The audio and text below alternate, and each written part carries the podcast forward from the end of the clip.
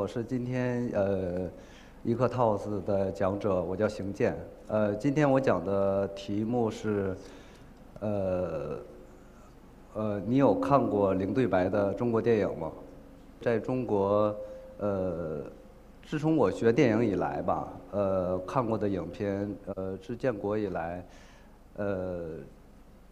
中国好像还没有说没有对白的影片，有黑白影片，但是在呃早期的电影当中，可能会有一些无声音电影，但是我这影片是没有对白的。呃，这部电影呢是我零八年呃开始写的剧本，呃一三年拍摄，呃呃里面影片当中里面训练了有一只小动物鸟，那只鸟呢大概我们用了一年的时间来训练它。呃，后期大概做了一年，后来走电影节大概用了一年的时间，一直到今天，呃，这部电影过一段时间我们的院线将会上映。呃，今天呢，我与大家分享一下我的一些呃经历吧。在讲讲分享我的经历之前呢，我先呃聊一聊我的童年，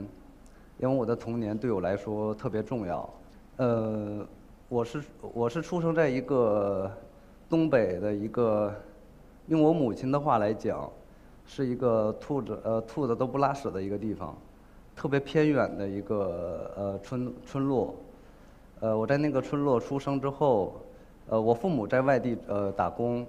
我我我是典型的八零后的一个留守儿童吧，然后跟爷爷奶奶这样成长，呃。在在呃村子大概生活有有十几年，呃，我想讲的几个片段，呃，第一个呢讲一个我的初恋吧，可能大家会比较感兴趣。大概是在小学三年级的时候，有一天我们我们班突然呃就来了一个女孩儿，是呃另外一个学校转过来的，呃，我的印象当中她很高很瘦。然后很黑，那时候我就会经常的去偷看人家，就还是很害羞那样。然后，呃，当他转过头看我的时候，我就马上就低头这样。呃，我记得有一天放学，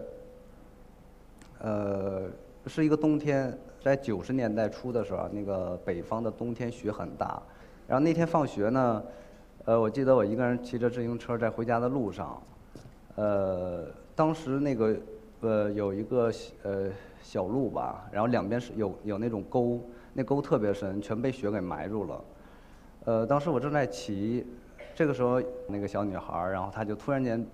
跟我并骑在一起，她问我，她说几点了？然后我当时特别就是整个人脑袋一旦一片空白。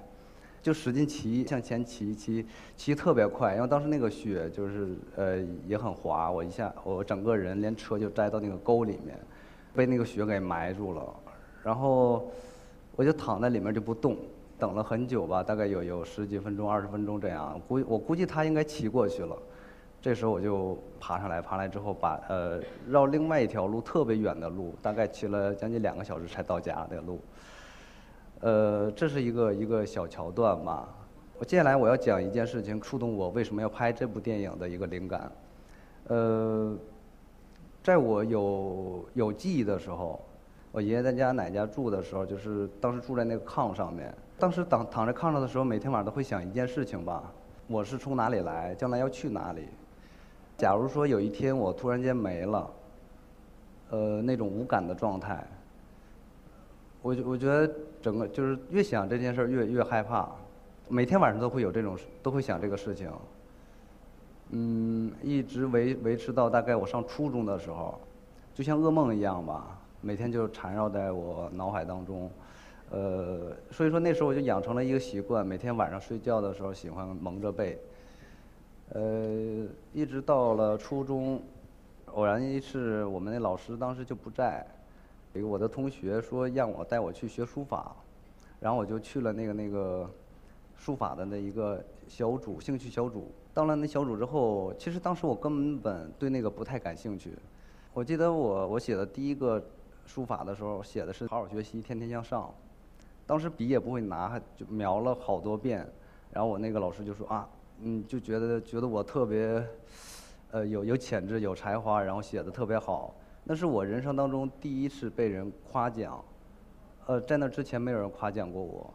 呃，当时我受到很大的鼓舞。从那之后，我就决定我要写一手好的书法。后来我我在又又和我老师想，我说我将来想考一个书法的大学。然后我老师告诉我说，在中国没有书法的大学，你只能去学画画，通过学画画去考美院，美院里有这种书法专业。后来我就就为完全是为了呃想学书法，然后去学画画。学上画画之后，我发现画画才是我一生所要追求的一件事情。那时候我就在想，就是就从那之后，当我学书法，后来学画画，之前讲的那种状态就很少了。呃，因为我在想，呃，何为人嘛？后来我就觉得，就是呃，理想对一个人很重要。呃，我这一辈子，我觉得不能白活吧。我这一辈子要，呃，就学到书法之后，学到画画，就做到一种极致吧。呃，我觉得，我希望我在有感的状态下，能把我想做的一些事情做到。有一天，我突然间发现，就是当我学了。呃，看到很多，虽然可能手上没有达到那种那种技巧技能，但是我就后来就发现，画画这个已经就是，它整个整个艺术已经达到一个很高的一个呃境界吧。绘画还有一个最重要的特点就是很难，呃，在活着的时候去体现出它的价值。所以我我大概有一年的时间呃在纠结，就是呃要不要转行去做一些其他的。然后我记得，呃，也就在那个时候，王小帅导演拍那个《十七十七岁的单车》，到了我们学校去放映。当时我看完之后，我就我觉得，哎，这个职业好像蛮适合我的。这部电影就是，是我零八年开始筹备的，大概有七年的时间。呃，我就只，其实我们整个团队，包括我，只做了这么一件事情，呃，拍了一个黑白片，然后整部影片是没有对白的。呃，影片当中只有那么一个老人和一条鱼、一只鸟，听起来可能很疯狂的一件事情吧。其实拍这部戏，整个大概又花了十三天的时间，但这十三天呢，我们呃发生了很多事情，就是，嗯，我们在这部戏在是在长白山东北长白山拍摄的，当然整个环境。呃，零大概就白天的温度大概是在零下三十多度，晚上有的时候会四十多度，这样。其实对于一个青年导演拍摄第一部作品来说，呃，第一个问题面临着就是资金。呃，我之所以筹备这么多年，也是因为资金。呃，大概在一零年的时候，我遇上了呃我的我的一伙伴，然后带我去见一个资方。呃，当时见到这个资方之后。呃，我记得在一个酒桌上，当时就是跟我说说邢导那个，呃，你喝一杯白酒可以投你二十万这样。呃，当时我记得那天我喝的特别多，然后也不知道怎么回的家。呃，从那之后呢，可能我周围的朋友就没有站岗跟我喝酒的，因为我一杯酒是二十万，这样。但是我觉得后来回来之后，我觉得特别难受，就是。呃，不是因为喝完酒身体上难受，是真的心里，呃，特别难受。嗯，后来大概找了四五年的时间，呃，还是没有人去投这部戏。后来我决定拿出自己的一个积蓄，呃，在北京赚的一些拍摄广告的一些费用，来去做这部电影。影片里讲的是一个老人和一条鱼，还有一一只鸟，它之间的情感。那我们要把一条鱼和这只鸟拍成像人一样和它去互动，需要交流，听来都像动画片里的一个情节。我们要把它拍成一个现实的一个一个情节。我们影片当中大呃采用了好多的固定镜头，呃大家可能都知道，就是拍摄电影当中有三三个最难拍摄的，一个是水，一个是小孩儿，还有一个就是动物，这比较忌讳的。呃，在我这影片当中，小孩儿和动物都有，而。且一个是水里的，一个是天上的。影片当中好多是固定镜头，所以说我们在拍摄鸟的时候，那个就是我们要给它去设计一个航线，就我们呃只能让它去飞到这么高度，高了低了都是不可以的。然后其实后来我这部戏拍完，拍完之后，呃，因为没有资金。大概就是我我自己又开始又陆续的去赚钱，然后去做后期。呃，做后期之后，我就找了一个小范围，当时内部的一个首映。呃，首映制完之后特别糟糕。我记得还记得那场放映，好多人就就看完这部片子就说，呃，你千万不要去拿国外去参展去拿奖，呃，会会丢很丢中国人的脸。呃，就很多这种类似的话吧。当时我整个人就真的。呃，我记得躺躺在家有大概有有有将近半年的时间，呃，那段时间很不想和人接触，就是不不想听到声音任任何的声音，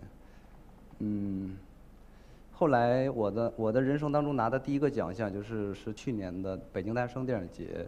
当时这部片子提名呃最佳艺术探索奖，呃，当时提名的有姜文的《一步之遥》。还有呃，长得特别像我母亲的这个徐安华导演的那个《黄金时代》，还有娄烨的《推拿》，还有一个《冬》。呃，当时很很庆幸我的这部电影拿了这五个奖。呃，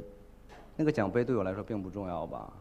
但是真的是让我找回了一个信心和一个继续拍下去的一个理由。这样，我用一句那个在戛纳电影节。呃，一个评委说过的一句话吧，呃，如果你是真的喜欢电影，呃，是真的喜欢，那么我告诉你，你一定会成功。如果没成功的话，那就不是真的喜欢